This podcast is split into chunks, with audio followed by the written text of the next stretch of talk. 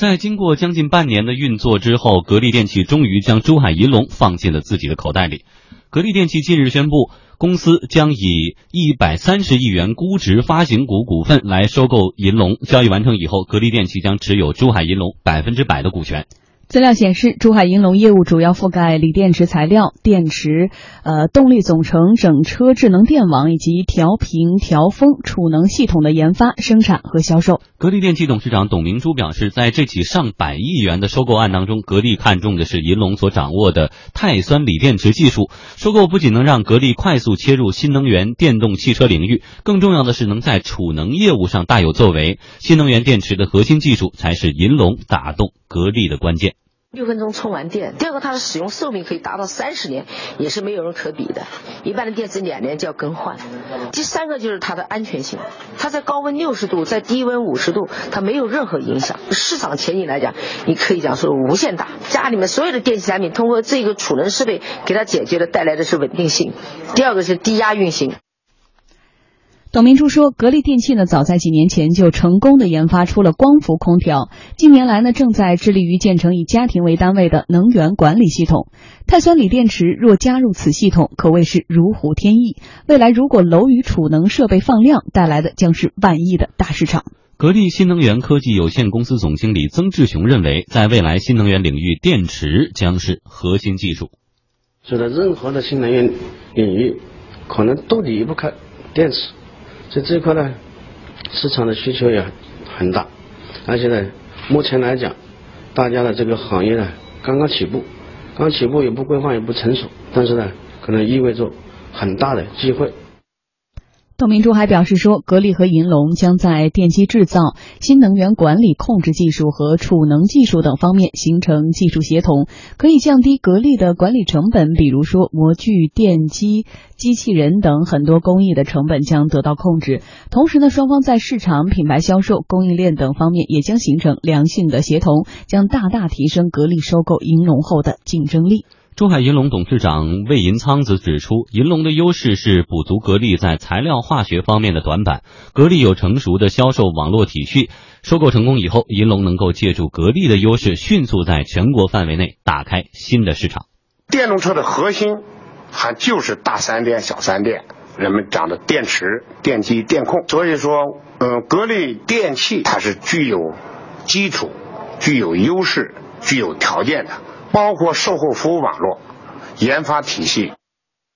哎，其实我们说到这个，刚才呃，格力新能源科技的总经理也提到说，未来电池可能是所有新能源的一个基础。无论是我们现在了解的手机，格力也在做；新能源汽车，格力也有涉及。所以我们这这样来联想，他去收购一家新能源企业，是不是就很好理解？呃，这个逻辑上是可以成立的，就是说它呃，格力首先呢，格力本身自己这个成为千亿元企业之后，它的另外一个千亿计划。那在旧有的这个空空调行业中呢，在短期内。啊，我讲的是短期内，它确实很难得到一个突破了。对，所谓的现在是业界一直在讲的一个天花板，天花板很近了。那如果是真正要实现一个新的突破的话，可能还需要很大很大的一个周期。那那那它于是要选择一些新的突破。那这个突破呢，我们知道它格力现在在走这个多元化嘛，原来是纵向的多元化，现在开始横向了，做手机，然后现在是做汽车。但我觉得很有意思的一点就是在这个。他在这次的这个发布的过程中，董明珠也好，他的新能源的这个这个呃新的这个负责人也好，就避开谈这个汽车，不怎么谈汽车，他只只谈新能源，只谈电池技术。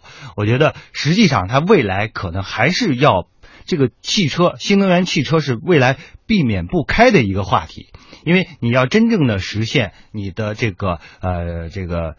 大的一个呃规模化的一个应用，呃，那可能在汽在新能源汽车上，呃，通过这个政策层面的这个补贴，然后呢，市场层面这么大的一个需求的前景，它一定是要做这一块的。嗯，那至于刚才你讲的说这个电池技术，我觉得。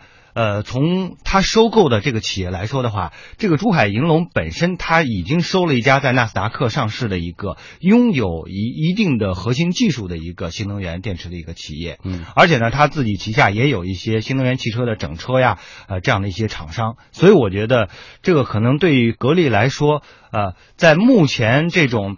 呃旧有的行业难以实现大的突破，因为我们知道格力的半年报也出来了，它的整整体的这个情况来看的话，也不是特别的乐观啊。尽管说它的净利润也也在在上，呃净净利润啊有点上升，但是它的整个销售是在往下走的，啊，它的毛利率是在往下走。哎，刚才立栋提到说，这个短时间内来看，我们看近期的目标可能要抓住了电池，你就抓住了新能源的很多入口哈。但是我今天跟这个格力的高层在交流，他们也提到说，往远了看，格力还有一个计划，就是说所说的智能楼宇。智能楼房这概念，智能楼宇，对你，他现看你现在这个北京这些高楼大厦，太阳一晃着，这个外外层这玻璃可能发烫，但这些热能能不能给它积攒出来，变成一个其他的能源利用起来？包括我们夏天说的中央空调，你在换口，在在这个外挂机上肯定有大量的热气往外排，这些热量能不能给它收集起来？这个其实都是未来，对，但这个需要有一个比较大的跨越了。对你讲了，就是说储能技术从理论上来说是非常好的，具有前。具有前景的这样的一个技术，但是我们知道这个技术前景和我们的市场的具具体的应用和这个公司来说，尤其上市公司，它要追求它一定的业绩的目标，短期、中期和长期目标，它要结合起来。我觉得从这点来说，那可能它现在目前呃更多的这种呃对于格力来说，可能面临的挑战。还是很多的。嗯，最重要一点是，国内的空调市场逐步进入了一个成熟饱和的阶段哈。格力近年来呢，真的是正在迫切的寻求着转型，希望可以及时的切入既具有增长潜力又与自身核心竞争能力匹配的领域。从一二年开始呢，格力已经先后进入了模具、智能装备以及手机领域。嗯，那它这种切入都是怎么切的呢？我们来看一下格力的多元化布局哈。横向来看，格力产品覆盖到空调、冰箱、生活电器、手机。智能装备、精密模具、新能源汽车、储能设备等等。纵向来看，格力已经形成从元器件、加工设备到产品以及老旧产品回收整个产品生命周期的研发、生产制造以及回收完整产业链。对于格力多元化之路，董明珠清楚地表达了他的逻辑。因为它这里面很多都离不开的，就是一个就是电机，一个呢就是我们平常自己在这个控制部分共同需要的一个技术。所以格力电器来讲，在这个从做空调到手机，到我们的生活电器，到今天呢，我们发展这个汽车新能源，实际上我们更看重的是新能源这个技术。那么有了这个技术，又为为我们未来以后我们整个一个家庭啊这样的一个它用电的需求，加上我们所有的这种电器产品的组合以后，就会给消费者带来一个质的变化。值得注意的是，根据收购方案，格力电器将通过锁价方式向八名特定对象非公开发行股份募集配套资金，不超过一百亿元，认购价格为每股十五点五七元。上述八名特定股东分别是格力集团、银通投资、珠海拓金、员工持股计划、珠海融网、中信证券、孙国华、招财宏道。通过持股计划，董明珠出资九点三七亿元增持六千零一十五万股格力股票，使其个人累计持股达到一亿股，持股比例呢也从原来的百分之零点七四提升至百分之一点三，成为公司第四大股东。有分析指出说，董明珠此举是想通过自己的资本注入来带动管理团队增持格力股票，以提高对集团的控制，避免重蹈万科覆辙。嗯，我们再来看一下国力的多元化布局。我们刚才说了一下，基本上横或者是纵，其实涉足的领域都挺多的。但是其实这几年我们看来，好像没有特别这种显效的发力点，像手机呀，像我们看到你看智能的装备啊，怎么看它的这种布局？呃，我觉得真的是挑战还蛮大的啊，因为你看现在格力的这个比较尴尬的一点就是说。他账上趴着九百多亿啊，就现在只有九百多亿现金，然后再加上那些票据的话，可能就是超过一千亿了。那我觉得，这个这么多的钱，然后呃，他是这这些钱是怎么挣的呢？这前些年靠这个。呃，这个空调就相对来说单一的一个产品，然后积累了这么大的一个啊，这个这这么多的资金。但是前些年买了格力空调的，这两年就不用再买了吧？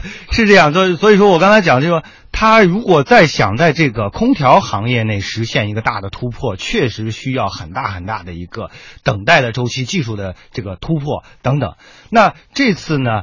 这个比较有意思的一点，之前很多人认为说他一定是拿出这个钱，拿出账上这些钱来去收购，对吧？完全是够的，但是他却选择了我增发股票，定向增发，然后呢，呃，这个董明珠自己也花了不少的钱去啊进入到这个员工持股计划中。我觉得这一点就真的是突凸显出了格力董明珠的一种焦虑。这什么焦虑呢？就是说格力是不是也会像啊重蹈万科这种覆辙？隔壁的万科对吧？啊很容易通过万科可能三百多亿就能够成为他的大股东。那格力的话，如果现在我们简单算一下，两百多亿就能成为他的大股东。那他一定是会想办法，然后通过这种啊、增持股票的这种形式。那这次呢，通过这个买这个银龙呢，他实现这个定向增发，然后呃顺理成章的增持了股票。所以我觉得这一点上来说，呃，这个可能格力买银龙这个事件中很有意思的一个插曲，或者很有意思的一个桥段，就在于他花了他账上有那么多钱，但是他不用，他用这个定增的钱来去啊、这个收购这个公司。嗯，还真是这个防人之心不可无哈。那这样的操作，呃，才呃能起到的作用有多大？这样的操作呢，当然了，从这个呃战略角度来说，就是维维护它的呃这个控制权的角度来说，是一定是有有价值的，而且呢，不排除未来再通过吸收或者说是呃并购入其他的所谓的这个协同效应的一些公司来增持。股份，我觉得这个是，而且它向外界表明了一种姿态，就是说，如果真的有那些产业并购的一些不速之客的话，那可能也通过董明珠的这一系列举动，然后意识到格力是有准备的，嗯想要成为呃这个第二个这个。呃，宝能系也好，或者其他的一些资金，可能需要花费的代价会很就门口的野蛮人都给我听好了，我家里正磨着刀呢，所以你们呢该 该走开就走开哈是。这个意思。对，我们不止生产够酸爽、有能量的公司新闻，还会为你扒一扒大佬们不为人知的爱恨情仇。为你揪一揪事件背后的七七八八。我们提供多种套餐，请按键选择。套餐一：高冷大咖系列。欢迎我们的老朋友李彦宏，大家都说简直太帅了。别人说我好，我当然还是。做客我们直播间的是李东升先生。做运动、听音乐啦，古典音乐、怀旧的歌曲，就是我年轻时候。请教一下俞敏洪先生最喜欢喝的是什么酒？加汉酒是第一呃，因为我家乡呃家乡酒。董明珠心中的男神是都教授，他这双眼睛透出那种阳光，我觉得他的眼睛里有希望。套餐二：悬疑内幕系列。此前有媒体报道说，中国铁建股份有限央企上市公司动辄一元的招待别他过分，他觉得冤枉。下午三六零公司说有网友爆发，引发网友的惊叹。套餐三：互联网加系列。套餐四：职场甄嬛系列。套餐五：怎么样？是不是款款动你真情，餐餐对你口味呢？每天下午十六点到二十点，经济之声天下公司，我们约吗？天下公司直播继续，刷新朋友圈观点齐分享。我们再次请出经济之声观察员立栋带来今天的话题：资本寒冬下创业公司逆袭的六个法则。来，立栋今，天给大家分享的是投资人张颖啊，他这个讲到这个资本的寒冬之下呢，那归纳出了六个法则。那这个六个法则呢，希望能够对于啊所谓的创业者有所启示。那是哪六个法则呢？啊，第一个是讲到这个关注销售总监。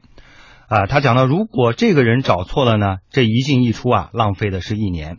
那对于创业公司来说，这是一件非常要命的事情。因为一般的互联网公司啊，这种创业公司，它都是以产品为导向的，创始人呢很多都是产品或者是技术出身，那在销售方面呢没有太多的经验，但是呢，创业公司招这个销售人才的时候啊，要花的精力是非常大的，他适不适合这个公司？因为你如果招了他，就要相信他的团队，而且你需要呃对他进行一个了解呢，这个过程呢至少要半年的时间。所以呢，如用这样长的一个时间去看他的执行力，那如果说他的执行力真的不好的话，那对于公司来说就是造成会造成非常大的一个负面影响。所以我想，他的第一条就是关注你的销售总监。那第二条呢，就是说高效准确的把握融资的结构。高效准确把握融资结构是什么意思呢？就是说，如果有条件的话，啊，有很多的这个投资公司对你感兴趣，那么这种情况下不要盲目的乐观，因为你这时候需要最需要去做的是，你要对投资者也要做非常严谨的尽职调查，这个呢是对自己的一个很好的保护。那第三个法则呢，就是做好财务准备。最保守的财务计算呢，啊，要配合最激进的花费，然后在这样的一个条件下，看一下自己能够有多长时间的发展。已经融到很多钱的公司啊，每个月的花钱金额啊，也要呃非常的小心，因为啊，在冰天雪地里高速的开车，如果踩刹车慢下来，也是需要一段距离的。而且很有可能出现打滑或者漂移的情况，这也就是说，即便是你融了很多钱，这种公司呃也是要小心的，因为你刹车是需要时间的。法则之四呢是讲到巩固董事会的席位，捍卫投票权。在外部条件不好的时候啊，CEO 不妨呢稍微的专制一点，这样呢能够控制公司的发展方向。任何一个创业公司的成功，百分之九十五呢是靠团队，百分之五是靠投资人。投资人呢，只是说对赌对了，呃，一个人做一个顺风车，那中间阶段呢进行一些关键性的一些帮忙。而对于公司来说，不管是不是寒冬，都一定要想尽办法去巩固自己的董事会的席位，抓住投投票权。那在任何意义的情况下呢，公司都能够完全的按照创始人创业团队的方向去思考和发展。那第五个法则就是确保全公司上下都做好迎战的准备。呃，什么意思呢？是说确保去公司上下都能够清楚的知道，如果有一天啊公司面临逆境的时候啊，公司会怎么样？那这样的情况下，就是说对于 CEO 来说。啊，讲话一定要小心，能做到什么才能去清楚的表达出来。那最后一个法则就是说，啊，不要过分的纠结估值，要多拿钱。很多人说啊，我刚刚融到钱，呃，而且呢，现在还有投资人在找我，我应该怎么办？那最简单的一个方法就是说，你呀要想一下，一年之后你期待的公司的估值是多少，然后呢，在这个基础上打一个折。啊，然后通过这种打折之后呢，稀释出一些股权给那些还在找你的投资人，那这样呢，多一点钱可以帮助你在相对恶劣的环境中打仗的时候更加的凶悍。所以资本寒冬啊，对于很多公司来说，确确实实是非常不好过的。但是你掌握了上述的一些法则之后，可能对于你未来就能够走得更顺一些。这就是今天的一个分享。嗯，好，谢谢立东。